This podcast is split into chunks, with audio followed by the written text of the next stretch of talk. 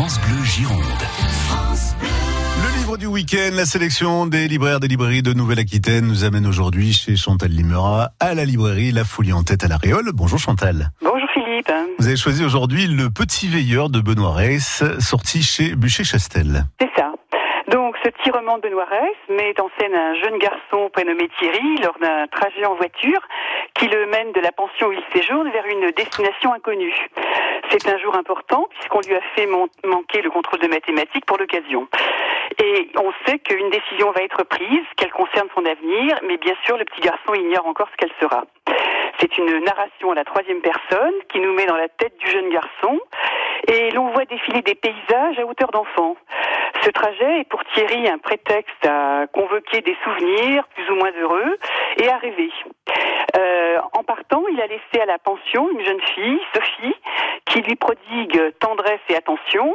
Et cette jeune fille opère en quelque sorte euh, un contrepoint à la grande absente de ce texte, à savoir la mère de l'enfant, que l'on ne devine que sublimée par les yeux d'un jeune fils en quête de tendresse. Alors, le portrait de la mère, qui est à peine esquissé, suggère une jeune femme frivole, légère et peu soucieuse de son enfant. Les rôles sont en quelque sorte inversés et c'est bien le petit veilleur qui veille, qui attend indéfiniment cette mère qui le dépose ici ou là, tel un objet inerte et encombrant que l'on vient récupérer au gré de ses caprices ce moment venu.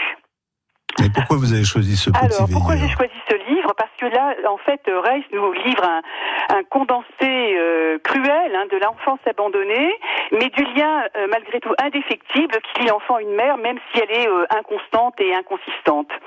Et le point de vue de Thierry est tout en délicatesse et en fascination, et il nous empêche de porter un jugement moral et catégorique sur la mère. Donc on n'est pas du tout dans un texte manichéen, et le lecteur est tenté de partager cet amour inconditionnel.